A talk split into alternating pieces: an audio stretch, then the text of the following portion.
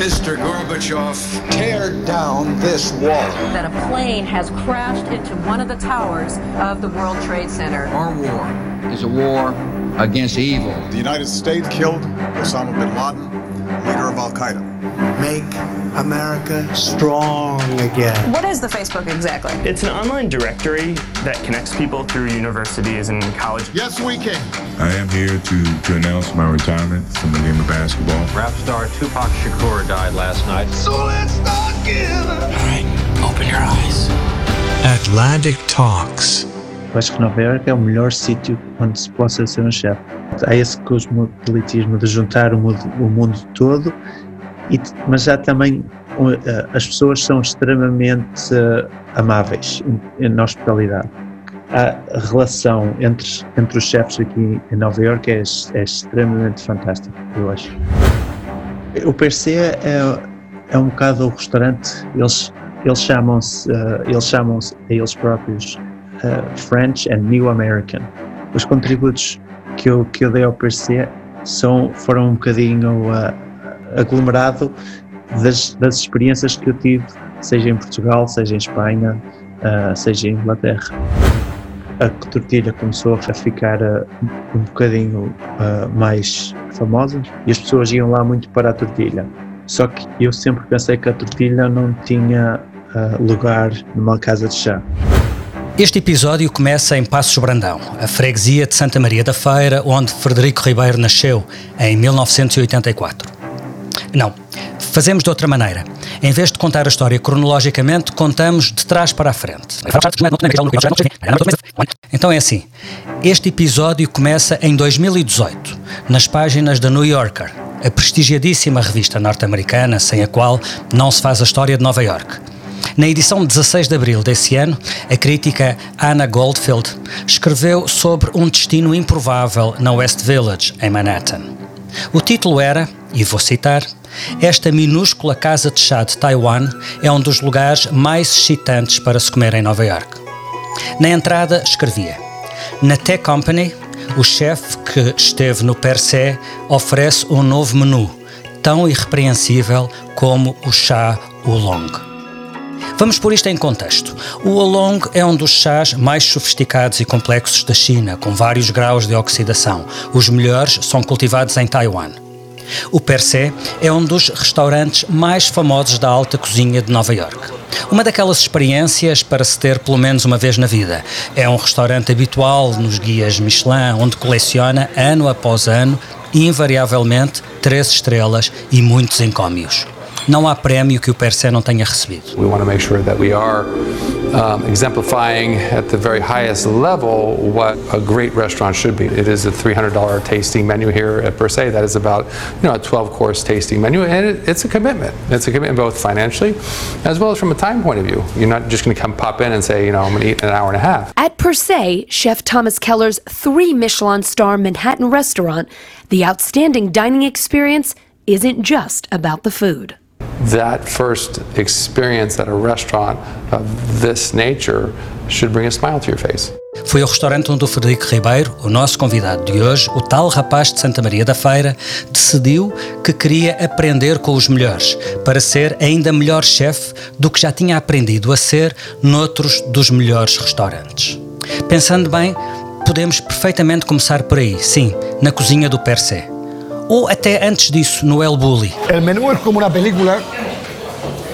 Me parece bastante una película, ¿no? Cada vez, cada cosa que nos traen son planos. E al final lo que quiero explicar é uma história. Sim, o Frederico também passou por lá.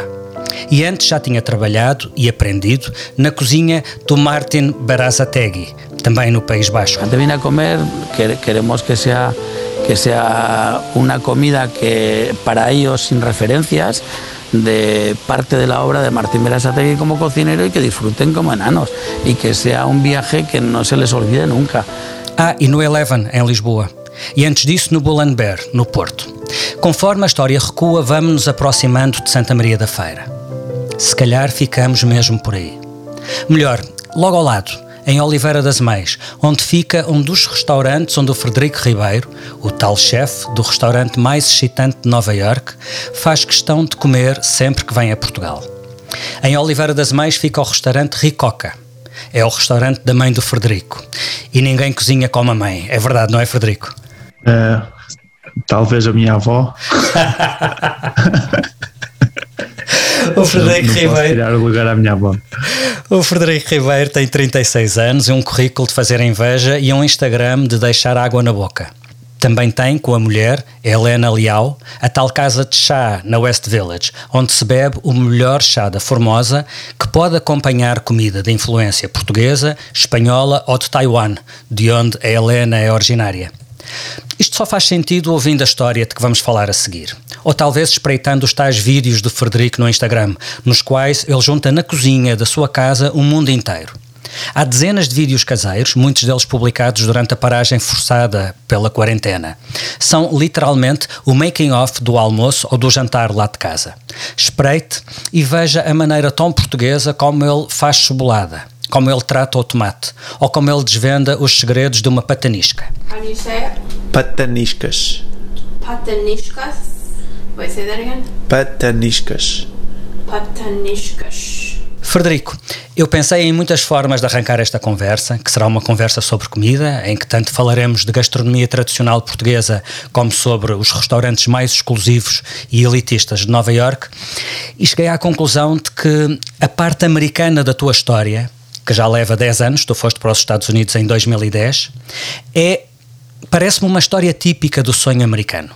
Eu não sei se tu concordas, não sei se tens a mesma percepção. Sentes que na tua experiência de América, viveste o teu sonho americano? Eu, eu sinto-me agora extremamente fortunado de ter o que tenho agora, mas não sei se isso pode se chamar o, o sonho americano ou não.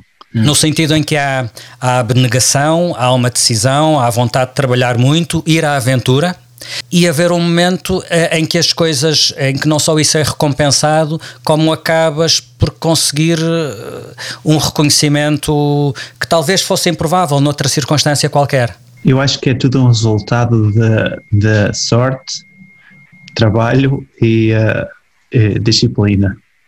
Uh, a combinação dessas coisas, hum. Dessas três, desses três aspectos, eu penso que é o que, é o que me dá mais uh, mais energia para o dia a dia e para fazer mais amanhã do que faço hoje. Hum. Eu, eu, tive a sorte de, de vir para Nova York. Eu acho que se fosse para o meio da América, se calhar não tinha a mesma experiência que eu estou a ter agora. Então, quando tu foste para os Estados Unidos em 2010, o teu projeto era mesmo estagiar no Per Se, tanto quanto percebi. Eh, tu já tinhas passado por alguns dos melhores restaurantes do mundo, tinhas, por exemplo, o El Bulli, o Martin Berasategui. O que é que tu procuravas diferente quando decidiste que o Per Se era onde tu querias aprender? Foi eh, durante o estágio do El Bulli que havia lá uma, uma rapariga que se chamava, se chama Kim Floresca, e, e ela trabalhava, e eu gosto de, de, dar esta analogia, que trabalhava como ninja, que fazia tudo extremamente uh, tipo um, sniper. A maneira de, de, dela trabalhar, a ética de trabalho era incrível, era algo que eu ainda não tinha visto numa pessoa. E eu perguntei onde é que ela tinha trabalhado antes e ela tinha trabalhado durante dois anos para o Thomas Keller no, no PRC, em Nova York. É um, é um bocado eu querer também essa ética de trabalho. Eu quero aprender onde ela aprendeu. Então eu comecei a, a pesquisar um pouco mais sobre o PRC e, uh, e vi que era extremamente difícil de, de primeiro eles tinham que primeiro eles tinham que mudar o, o visto de trabalho, porque é extremamente difícil também ter visto de trabalho nos Estados Unidos. Percebeste que querias aprender onde ela tinha aprendido e saber fazer o que ela, o que ela tinha aprendido a fazer? Era mais a ética de trabalho. Uhum. Era mais aprender a ética de trabalho e a. e, era, e não é só ética de trabalho, é, é ter a ética de trabalho, mas é também de, de ser elegante na maneira como trabalha. Tu, nessa altura, já estavas a trabalhar naquele que, nesse momento, era sem dúvida, já há alguns anos, considerado o melhor restaurante do mundo. E, portanto, uh, e, e, decides que eh, vale a pena tentar dar esse salto e, e apostar e, fazer essa aposta.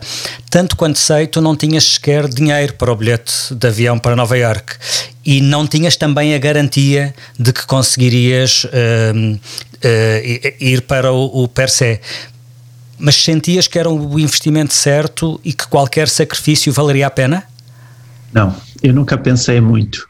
Eu não, não sou muito de pensar em planear um ano ou dois anos. Uh, eu sou um bocado mais uh, uh, espontâneo. Então, se eu vejo que é alguma coisa que vai beneficiar a minha carreira profissional, então eu quero ir fazer isso. E como é que foi a tua chegada a Nova York? Como é que as coisas correram? Uh, quando eu cheguei a Nova York, eu lembro-me de sair do aeroporto e, uh, e eu, como não tinha dinheiro para nada, fui, fui para o Subway. Era a maneira uh, que não se tinha que pagar mais. Mais barata. Se fosse uhum. um táxi, mais barato. Então, se eu fosse táxi, eu lembro-me que o preço era 80 dólares e eu tinha 200. Era todo o teu dinheiro, era todo o teu pocket money, era 200 dólares. Uh, então eu pensei, oh, vou de Subway, porque uh, assim só me custa 10 ou 15. Uh, e era a primeira vez que eu andei de Subway, a não ser em Lisboa. é um bocadinho diferente. E tudo que nós sabemos desse Subway é dos filmes. Nós vemos os filmes e é parecemos que estamos numa cena de um filme. E eu lembro-me que entrou uns miúdos com máscara para o Subway e uh, eles estavam a ir a todas as pessoas com uma caixa. E eu pensei, já me vão assaltar a primeira vez que venho a Nova York, já me vão roubar. Então eu corri para fora do subway e saí a correr e eu apanhei um táxi e, uh, e depois paguei pelo táxi, foi 20 dólares, acho que foi, porque já estava muito pertinho. Uhum. Mas depois apercebi-me que as máscaras era porque era uh, fevereiro, estava muito frio. E é assim que as, as, as, pessoas usam máscaras no subway para se protegerem do frio. Hum. Eu pensava que era pessoas a assaltarem as outras. E depois desse sobressalto, como é que as coisas correram profissionalmente? Conseguiste logo lugar no Percé? Eu vim para Nova York para ajudar o, uh, um amigo meu que eu conheci no Martin Verstegen, que foi o Will. Então eu vim para ajudá-lo e eu disse: uh, Eu vou te ajudar durante uh, seis meses, um ano e depois vou e vou tentar uh, ir para o PRC para trabalhar lá. E, e foi, e foi esse o, o acordo que fiz com ele. Então fiquei a dormir no sofá dele durante, acho que foi um mês, até que conseguisse pagar por um quarto. Eu disse que se eles me podiam pagar, pagar um pouquinho ao início uh, e não pagar tanto no final, porque assim conseguia ter um quarto para mim e ter e ser um bocadinho mais independente do que estar sempre a dormir no sofá. Uhum. Que não é muito confortável. Foi fácil conseguir entrar no Percé e começares a, a, a trabalhar lá? Eu mandei, eu, eu, devo ter mandado entre 5 a 10 e-mails ao PRC. Eu, eu fui lá e, e, uh, e, dei o meu uh, e dei o meu currículo e não, e não ouvi nada. Depois eu, eu tentei que contactar a Kim para ver se ela me podia introduzir a alguém uhum. do, do PRC, mas ela disse que já não conhecia ninguém que estivesse lá a trabalhar. E depois, uh, tanto, tantos e-mails mandaste que eles acabaram por, por te dizer que sim, para, para deixarem de receber e-mails teus?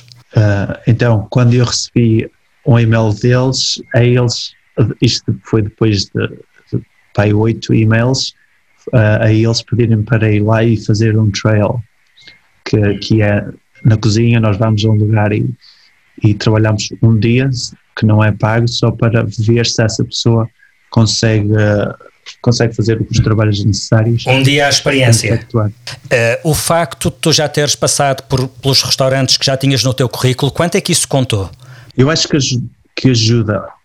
Eu acho que ajuda em termos de mandar o currículo. O que eu, o que eu acho que não ajuda é o facto, é o facto de eu ser um imigrante. Na altura eu vim com um visto de, de estudante, então eu tinha que estudar de manhã, porque se faltarmos às aulas eles dizem a imigração e, uh, e temos que ir de volta para o nosso país. Então eu vim como estudante e não tinha, não tinha o visto. Então para, para contratar alguém, eu, eu depois trabalhar lá uns anos já, já, já consegui perceber isto melhor.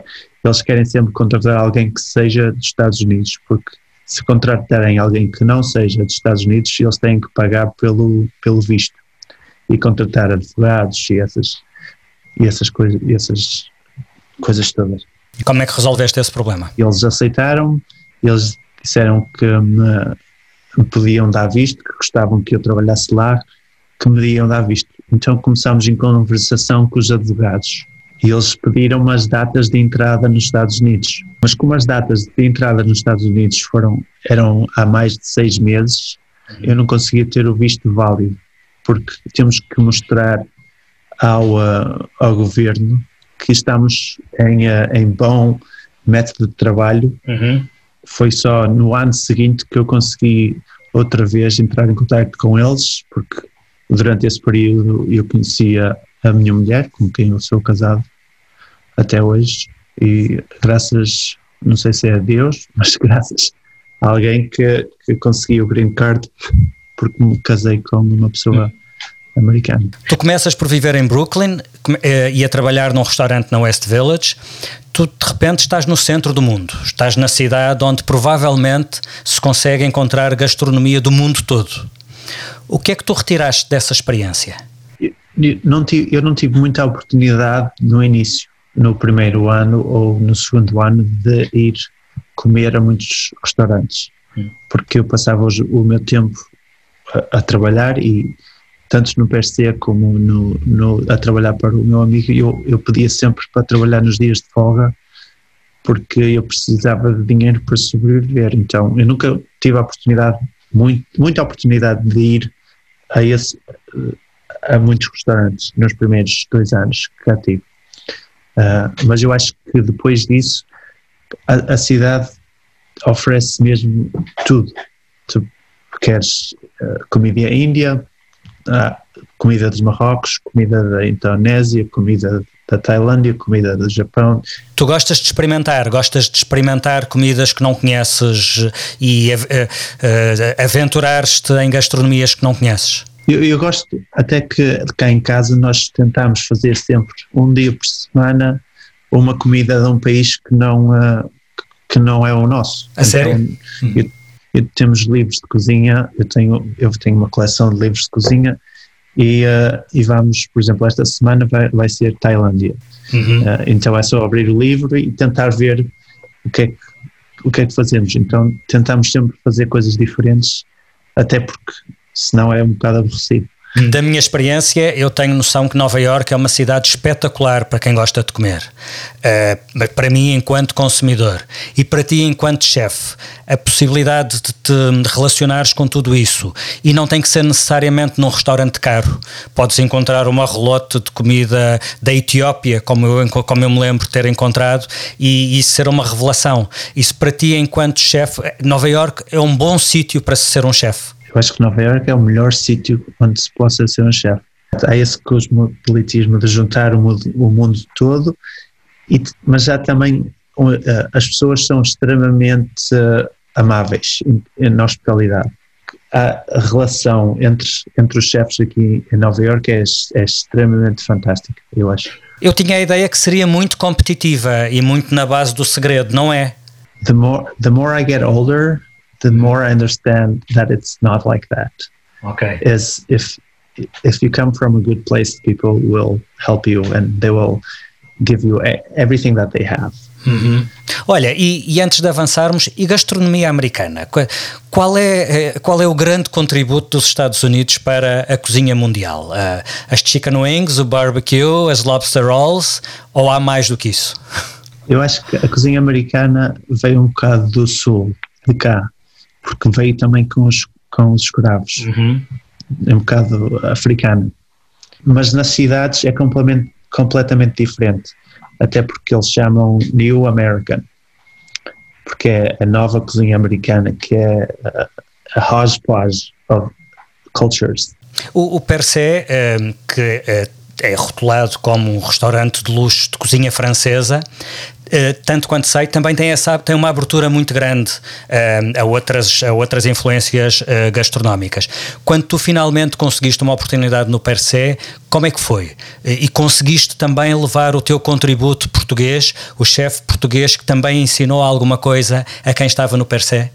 O Per se é, é um bocado o restaurante, eles, eles chamam-se eles chamam a eles próprios French and New American. Os contributos que eu, que eu dei ao PC são, foram um bocadinho uh, aglomerado das, das experiências que eu tive, seja em Portugal, seja em Espanha, uh, seja em Inglaterra. Uhum. Eu lembro-me de fazer uh, a, a, a, tortilha espanhola para, para os, para os, os chamamos os VIPs, uhum. porque o menu está sempre uh, estipulamos na noite, na noite anterior, sentamos todo à, à volta de uma mesa e mudamos o, completamente o menu de um dia para o outro. Hum. Pode ser uma coisa, um prato que fique, mas normalmente o prato que fica é sempre um prato que, que, que precisa de ser refinado. Então, se esse prato precisar ser refinado um bocadinho, nós fazemos outra vez no próximo dia. Uh, e os outros pratos mudam todos. Em cada dia à noite, o chefe e o chefe e a equipa uh, vão lançando ideias, fazem um brainstorming, o que é que pode ser o nosso, a nossa emenda da manhã, é isso? Exatamente. E as regras são as seguintes: não se, não se pode usar nada que já esteja a ser usado noutro prato. Então, se um prato de peixe tem batatas e cebola, mais ninguém pode usar batatas e cebola. Uh, então, esse é o menu. Depois, uh, depende dos VIPs que venham para o restaurante, há, há outro menu, que é o menu de canapés, uhum. em que o, o chefe de partida do, da estação dos canapés faz uma lista de cinco pratos que também não pode usar nenhum dos ingredientes do menu principal para, para, para servir aos, aos VIPs. Eu quebrei um bocadinho as regras porque se a pessoa estava a usar cebola como uh, só para temperar, uhum. cebola picadinha para temperar alguma coisa, então eu podia servir uma cebola inteira. Porque eu quase que não, eu dizia, you can't see it, you can't see it, it's not, it's not on the rules. Uh, então, eu lembro-me de uma vez a batata não estava a ser usada e fiz uma tortilha de batata e pus uh, e, uh, acho que fiz com bacalhau salgado uh, pus em cima da tortilha e ficou um canapé de peixe por exemplo. E aquilo é cortado extremamente pequeno porque é, é, é só one, one bite or two bites. Uhum. eu lembro-me de fazer escabeches porque é só cebola e, e a, a, da maneira que eu aprendi é só cebola e tem um bocadinho de cenoura e faz tipo o um mackerel que é o carapau, uh, que tempera-se o carapau, come-se um bocadinho cru, uh, e, servi, e fiz uns cabeças de carapau, que esse também foi para os, para os VIPs. Então, eu tentei usar um bocadinho aquilo que eu, que eu gosto de comer em, em Portugal. E percebeste que essa, é, é, essas origens eram uma vantagem, porque acrescentavas alguma coisa diferente em relação aos teus colegas de equipa?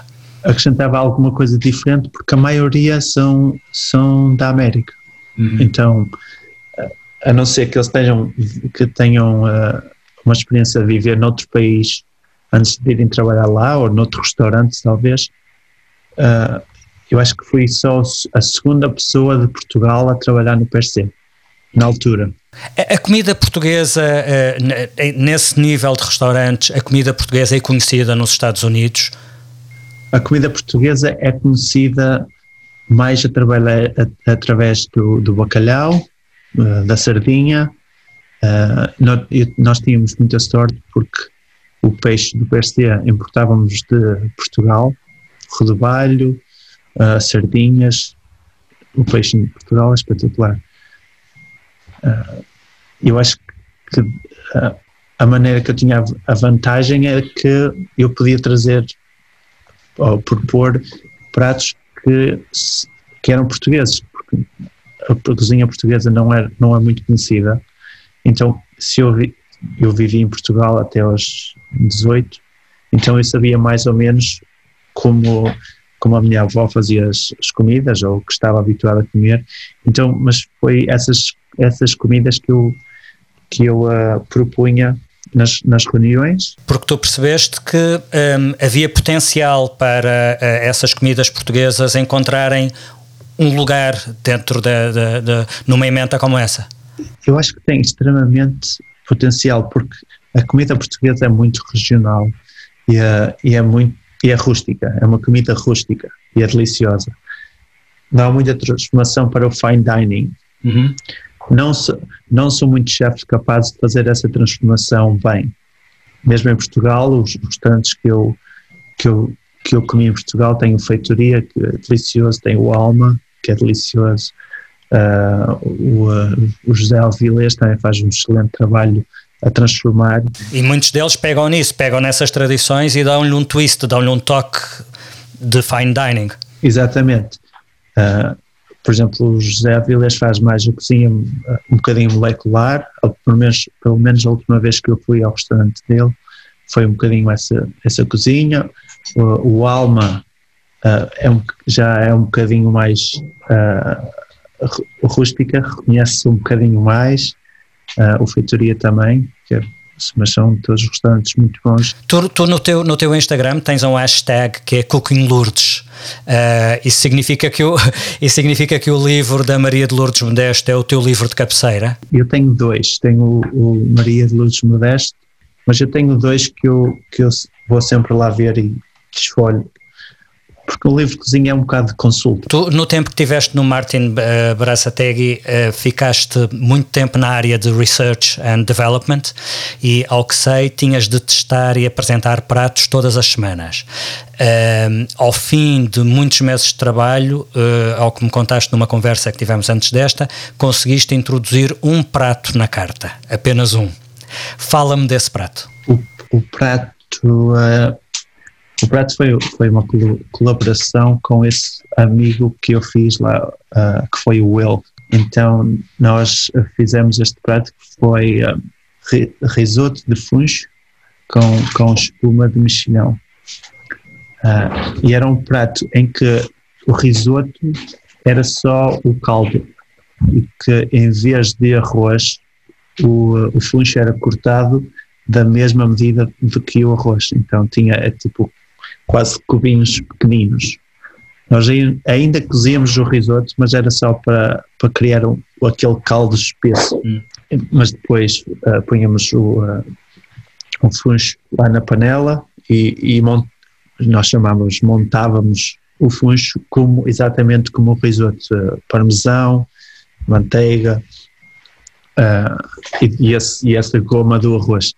E depois, ao, quase cobríamos isso tudo com uma espuma de, que, de açafrão e mexilhão, que era, era feita com vinho branco, muito delicioso. Hum. No Percé foi bastante mais fácil conseguires introduzir o teu toque do que no, do que no Martin Brassategui, não é?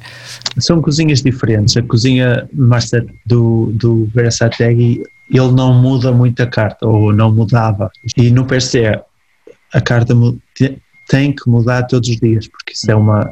Uh, it's, it's the holy rule uh, do per se, tem que, tem que mudar. Então amanhã não se pode fazer o mesmo que se fez hoje, tem que se fazer melhor. Quanto tempo demoraste, quanto tempo demoraste a chegar a sous-chefe do per se? Dois, dois anos. Dois anos. E quem chega a sous-chefe de, de, um restaurante como esse está lançado. Uh, if you can make it there, you'll make it anywhere. Fica um bocadinho mais, mais fácil arranjar trabalho mas normalmente quem fica, quem, uh, fica no restaurante esse tempo todo, quando sai, não é necessariamente à procura de mais trabalho, está mais à procura de ser uh, um chefe de, um chef de cozinha noutro restaurante, que ultimamente um, o sonho de qualquer chefe ou aprendiz de chefe, eu acho que é aprender a, abrir o seu próprio restaurante. De repente, em 2015, o, o sous-chefe do Per Se acaba a servir a melhor tortilha de, West Village numa casa de chá. Como é que isso acontece? Era esse o teu projeto? Uh, não, então, o que eu estava a planear, como eu disse, eu não gosto de planear muito em uh, advance, mas o que eu estava a planear era arranjar um trabalho como chefe de cozinha num restaurante e fazer o possível, o que está, do que aprendi, ou para, para que esse restaurante uh, fosse bem sucedido. Há muitos restaurantes bons em Nova York, em Nova York, mas há sempre 20 que são os, os, os, os top, uhum. sem ser uh, fine dining. Uhum. Uh, que são que as pessoas veem como o top, mas que não são fine dining. Uhum. O que eu, na minha cabeça, o que eu estava a planear era: vou, eu vou trabalhar o, o, o que for preciso para ser bem sucedido nesse restaurante e talvez uh, possa possa fazer um nome, um nome, o meu nome possa uh, I can I can make a name for myself. Uhum. E às tantas. Uh, e esse era o plano. Uhum. E o que acontece é que não, tá, não tens um restaurante, a tua mulher tem uma loja de chá e há um momento em que a loja de chá vira um restaurante. Queres contar essa história? Eu estava a trabalhar nesse restaurante que, que eu ia, ia tentar fazer o meu nome aí e a minha esposa quer abrir uma loja de chá a minha esposa quer abrir uma loja de chá, uhum. uh, ela não tem experiência na hotelaria. Ela, ela trabalhou para Victoria's Secret por, uh, acho que foi por 4 ou 5 anos, uh, como, como compradora. Então ela era que organizava as compras todas da, da, da Victoria's Secret para as lojas todas da América. É outro negócio, não é uma loja de chá. Exatamente. Então, uh, eu disse que eu não estava muito contente no lugar quando eu estava a trabalhar. Eu disse: porque é que eu não te vou ajudar a abrir a loja? E depois, depois de um ano, eu vou e continuo a fazer o que estava a fazer. Mas eu uh, uh, vou, vou, te ajudar a keep the ball rolling. Uhum. E foi isso, foi isso que fiz. Eu disse à, à pessoa que tinha o restaurante que que ia ajudar a minha mulher a abrir a, restaurante, a, a loja de chá, que eu não estive envolvido na construção, eu não estive envolvido em nada, porque ela, a minha esposa não queria uma cozinha lá, só queria servir chá, então não tem cozinha, só tem um, um balcãozinho atrás, uh, então eu fui ajudá-la, e eu, mas era só para servir, então nós fazíamos chá e eu ajudei um bocadinho na organização de, da, da experiência. De, por exemplo, uh, o, uh, o, por exemplo, o cliente entra, qual é o primeiro passo? Dizemos ao cliente para se sentar ou pomos o menu na parede e ele escolhe ali. Então era mais ou menos isso que eu estava a ajudar, é uh, logistics. Uhum. Uh, e então, passou-se uma semana, passou-se duas semanas, e nós não estávamos, como não tinha cozinha, nós tínhamos que pedir, uh, nós estávamos a pedir takeaway íamos, pedíamos takeaway e comíamos na loja. Para vocês, para as vossas refeições? Exatamente. Uhum. Só que passado duas semanas eu, eu pensei isto, esgotámos todas as opções de takeaway eu já estou farto de tacos, já estou farto destas coisas todas. Uh, porque é que eu não vou ao mercado e compro uh, uns, uns verdes e compro os ovos lá da, do Senhor dos Ovos e faço uma refeição para nós para o almoço. Faço em casa, trago para aqui e, e nós comemos. Fiz a salada e levei à mesa para ela comer. E ela estava a começar a comer a salada e entrou uh, dois clientes, a mãe e uma filha. E uh, eu, eu, eu, estou fardado, eu, eu, gosto de me fardar, sou eu, estou sempre fardado. E eu fui lá e disse, e a, e a minha esposa nunca está fardada. E eu fui lá e disse Hi, how are you? E a pessoa perguntou ah, servem almoços?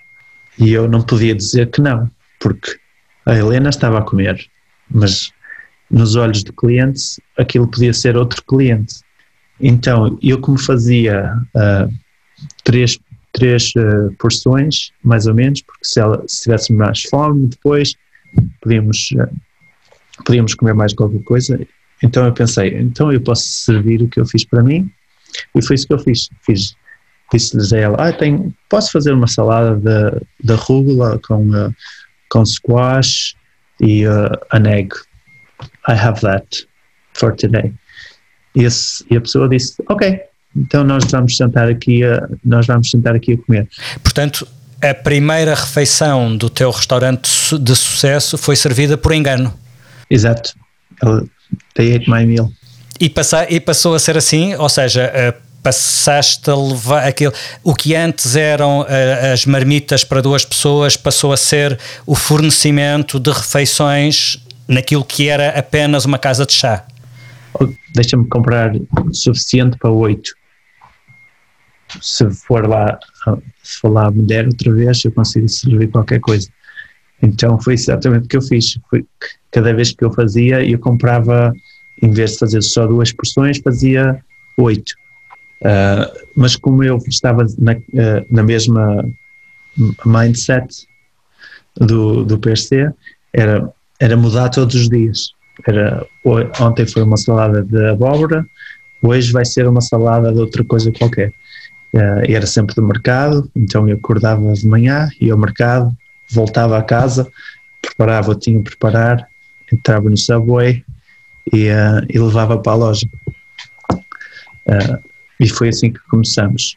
Uh, depois, como vimos que as pessoas iam lá e comiam, começámos a ter pessoas um bocadinho mais para o almoço, porque as pessoas viam outras a comer, então elas queriam, can I have that, can I have that.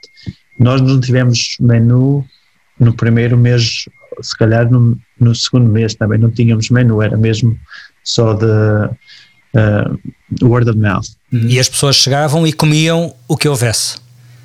Exatamente. Depois eu comecei a pensar que, ok, então se eu fizer um menu para, para, para a loja, o que é que eu posso? A minha mulher só me pediu que o que eu fizesse que não tivesse cheiros, porque se o cheiro, o cheiro de comida ia ficar mais forte que o cheiro do chá. E foi o último, a única coisa que ela me pediu foi que não tivesse cheiros. Portanto, tinhas essa, tinhas essa condicionante de não poder ter cheiros fortes e tinhas aquele pequeno problema de não teres uma cozinha no restaurante. Portanto, eram só essas duas condicionantes, portanto, nada de mais. no big deal. Uh, but I, I, think creativity comes out of constraint. Mm -hmm. So I think it's a good thing.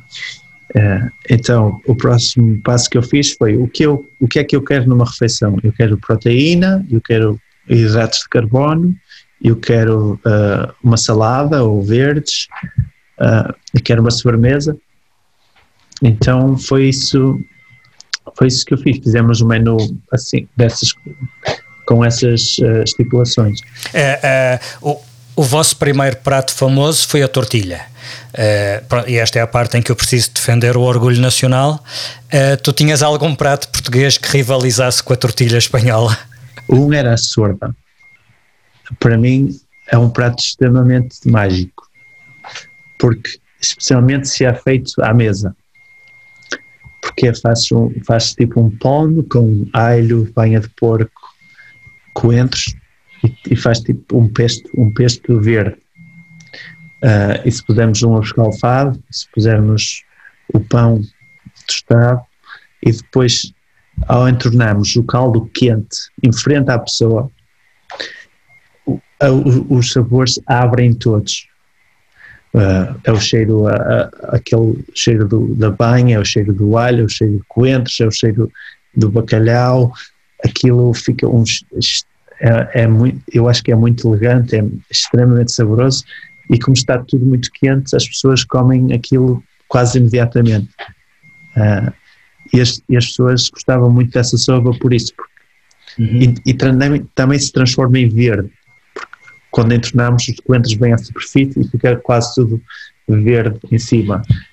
Ou uma salada de ovas, que quando era a época eu fazia salada de ovas, as pessoas também gostavam muito da salada de ovas. E pegavas sempre nas receitas portuguesas e davas-lhe o teu twist? Não.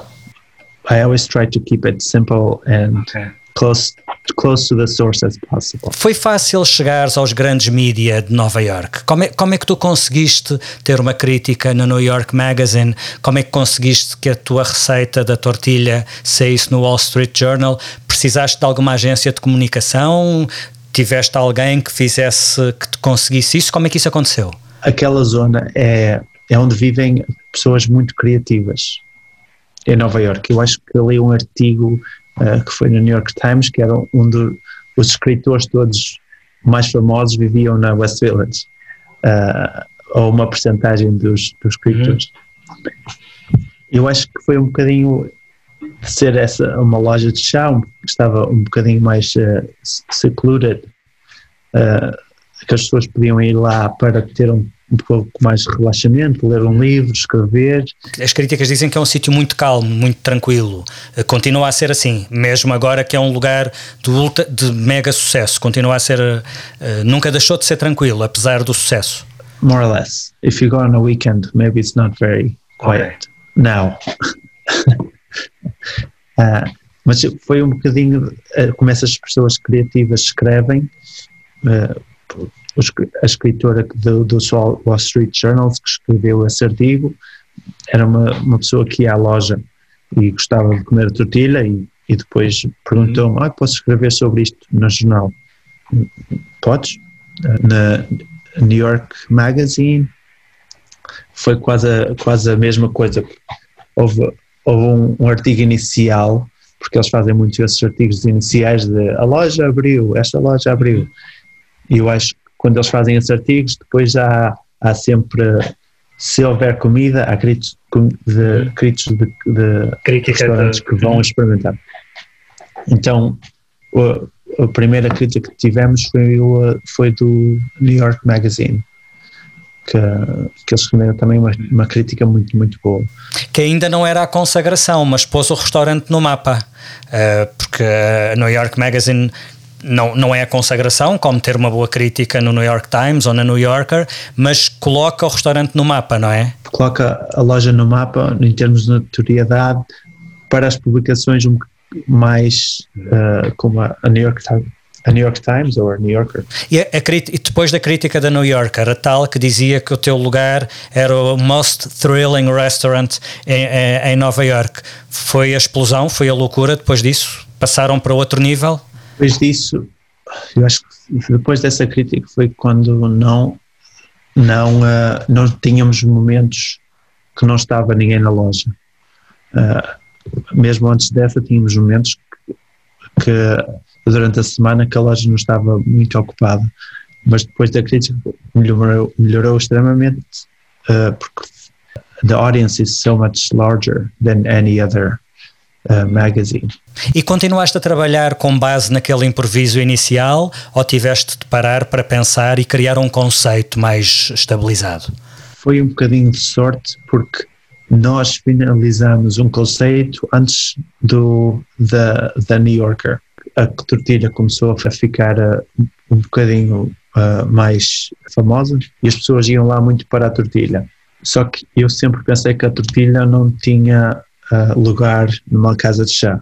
Então, uh, sentámos-nos uma noite a, a escrever uh, uma lista de pratos que, que poderia ser ou poderia estar disponível numa loja de chá em Taiwan. Se nós entrássemos lá, o que é que poderia estar? Então, era uh, Lurofan, que é, que é o, o arroz com uma carne de porco, é tipo um ragu de porco oriental uh, por cima do arroz e nos pickles. E, e foi uh, um bocadinho assim, foi uh, let's make sure we have a vegetable of sorts, mm-hmm. let's make sure we have a something that people can have a lunch out of. Nós queríamos que as pessoas fossem lá, mesmo que se fosse só para o chá, podiam ter um snack. Ou se as pessoas fossem para um almoço, podiam ter também um almoço completo. O que é que tu tens de português na carta atualmente? Atualmente não temos nada português, porque eu tento, mesmo que eu seja português, e quanto eu quero pôr coisas que as pessoas experimentem coisas portuguesas, mas não aquele sítio não é um sítio para, para comida portuguesa. Uhum. O, tema, o tema é casa de chá oriental. O tema não é casa de chá oriental com chefe português. Uh, e para um, para um sítio ser bem sucedido em Nova York, uh, esta é a opinião pessoal, tem que, tem que haver uma sincronização com o tema do restaurante. Não pode ser uh, o que nós quisermos, é o que o, o, que o espaço requer. Há, há, alguma coisa portuguesa que tenhas tentado introduzir e que os nova-iorquinos não tenham gostado mesmo? Pudim abado de priscos. Não sei se eles não gostavam ou se assustavam um bocadinho, porque nós quando fazemos a tradução, nós chamamos pudim abado de priscos, mas depois temos que ter temos que explicar o que, explicar o que é aquilo. Uhum.